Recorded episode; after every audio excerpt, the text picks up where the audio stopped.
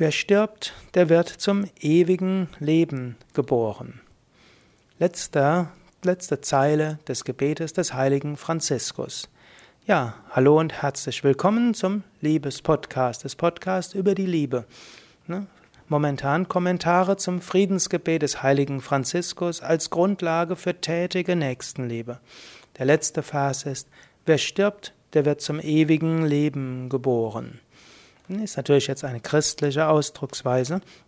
Wenn man, ein Christ geht davon aus, wenn er stirbt, dann stirbt er nicht wirklich, er wird zum ewigen Leben geboren und insbesondere, wenn er gläubig war, an Gott geglaubt hatte und an die Vergebung der Sünden geglaubt hatte und wenn er bemüht hat, sich das im Alltag umzusetzen, dann ist der Tod die Geburt zum ewigen Leben.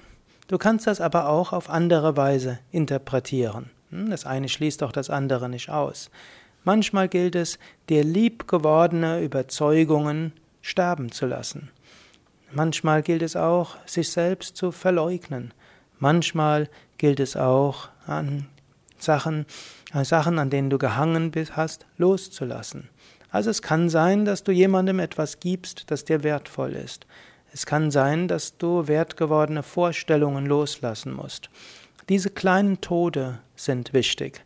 Manchmal musst du auch äh, die Vorstellung, wie eine Beziehung zu sein hat, loslassen. Deine bisherigen Vorstellungen über eure gemeinsame Beziehung musst du sterben lassen, um etwas Neues zu beginnen.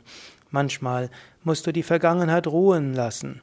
Es gibt Menschen, die machen immer wieder Vorwürfe. Die sagen, ja, in der Vergangenheit warst du so und so in der Vergangenheit war das und das. Sie können nicht verzeihen, sie sind gekränkt. Und diese Kränkungen von vor 10, 15, 20 Jahren, hm, die prägen heute die Beziehung. Hm? Lass diese alten Sachen los. Verzeihe war der vorige Vers gewesen. Verzeihe und lass das Alte ruhen. Wenn du das Alte verzeihen loslässt, die alten Überzeugungen loslässt, dann wirst du zum ewigen Leben geboren. Du kannst selbst überlegen, wo hängst du an etwas, was eigentlich schon längst tot ist, und erkenne an, das ist tot, das soll sterben. Dann kommt ein neues Leben.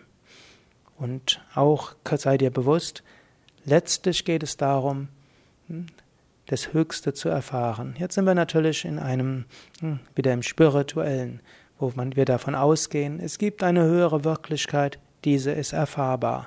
Um diese zu erfahren, müssen wir die kleinen Verhaftungen, die kleinen Anhaftungen, die kleinen Gekränktheiten loslassen. Das kleine Loslassen, um das Große zu erfahren. Das Beschränkte Loslassen, um das Unbeschränkte zu erfahren. Kleine Gekränktheiten loslassen, kleine äh, äh un, ja, wie können wir sagen, kleine äh, Unbefriedigtheiten loslassen, um wirkliche Liebe zu erfahren. Weide dein Herz, Geh auf andere zu, spüre uneigennützige Nächstenliebe. In diesem Sinne, wer stirbt, der wird zum ewigen Leben geboren. Amen.